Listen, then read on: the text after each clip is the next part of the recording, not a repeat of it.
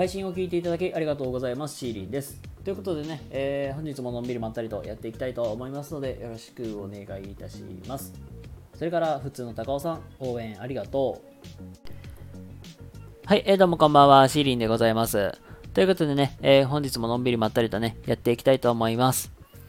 で、今日はですね、リーダーシップの正体について今日はお話ししていきたいと思いますので、よろしくお願いいたします。で、えっと、本題に移りたいところですが、先にお知らせと宣伝だけさせてください。はい、えっと、現在ですね、あの、ノートっていう、あのブログのプラットフォームがありまして、そちらの方でエッセイを出させ、えー、出してみました。えー、タイトルはね、先生、辞めたいけれど辞められないという、まあ、テーマで書かせてもらっておりますので、よかったらそちらの方、えー、あのー、一度でもいいので、見ていただけたら嬉しいなって思います。ご感想とお待ちしております。それからもう一点です。えっ、ー、とね、いつもやらせてもらってるワンオンワンについてです。ね、あの、1対1で差しでお話しするという企画を、えー、大体もうずっとやらせてもらっております。で、えっ、ー、と、今ね、現在、7月分ではなくて、8月分の、えー、ワンオンワンの受付をね、今募集中ですので、よかったら、えー、一緒にお話できたらいいなと思っております。ご連絡お待ちしております。はい、えー、まあそんなこんなでですね、今日の本題に移りたいなと思います。はい、今日いうことですね、でですね、今日はですね、リーダーシップの正体というテーマで、まあ、お話をさせていただくんですけども、あのー、皆さんね、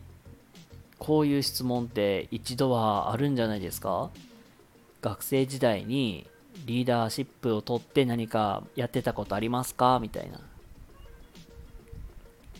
で、大体の人って、あの、部活でキャプテンしてました。サークルでサークル部長やってました。バイトリーダーやってました。みたいなね。なんかそういうことを話される方は多いかと思います。僕ももし聞かれたらそうやって答えてると思います。で、これ皆さんなんでじゃあこの質問をするのかって考えたことってありますか？で、なんかね、僕、大体なんかね、もしそういう考える機会があったらさ、あの、なんか人の上に立ってなんやかんやするみたいな、なんか人をまとめて引っ張っていける実力があるのかと、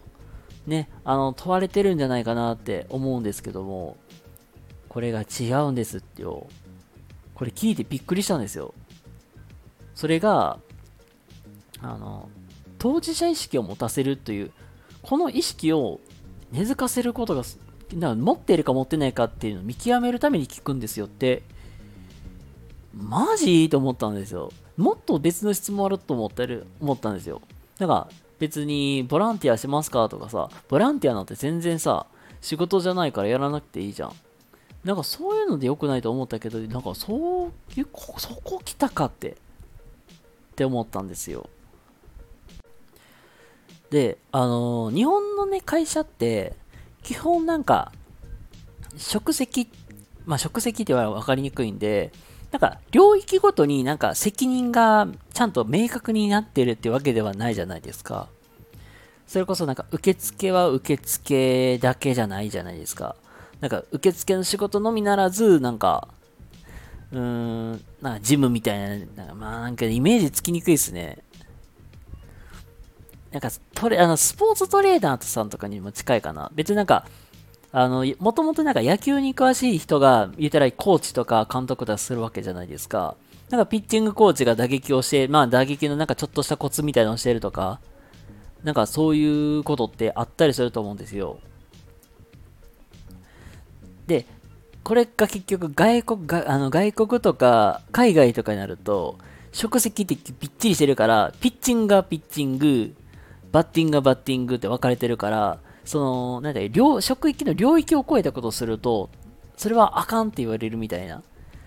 海外とか行くとそういうところで責任ってはっきりしてるけど、日本ってあんまりそんなしてないじゃないですか。むしろさ、んなんかやりたくない仕事があってもさ、誰の責任なのかってね、めっちゃなすりつけ合うみたいなってあるじゃないですか。で、そうなった時に、あの、嫌な仕事でも、なんか関係ない仕事でも、じゃあ僕がやります、私がやりますみたいに、そこに当事者意識を持ちながら、動ける人っていうのを実は求めてたりするんですよ。なんていうかな。それこそさ、あのー、なんかゴミ箱の掃除とかって結局誰の仕事でもないじゃん。で、誰の責任でもないからさ、結局それを率先してやってくれる人みたいな。まあ要するになんか、関係ないことでも自分事であるみたいな感じで捉えて動ける人っていうのを実は求めてたりするんですって。なのでなんだろう、リーダーシップを取ってた、まだ上に立ってた人って、なんか関係ないことでもやっぱりね、うだうだやれることもあるから、うーん、なんかそこでね、僕が自分が率先して動けるってかっこいいじゃないですか。それこそ周りのね、モチベーションも上げていけるから、あの、そういう率先して自分の問題じゃなくても解決に動こうというする、その姿っていうのを、やっぱり今の日本の社会、日本の社会とかって言ったらいいんかな？あの、まあ、世の中では求められてるのかなって思います。なので、あの、日頃、まあなんだろう。なんか日頃からなんか当事者意識を持ちなさいって言われるけど、それって意外となんか、ちょっとしたことでも手伝ってあげるとか、関係なくても、あの、率先して僕がやりますって、そこの動ける姿勢を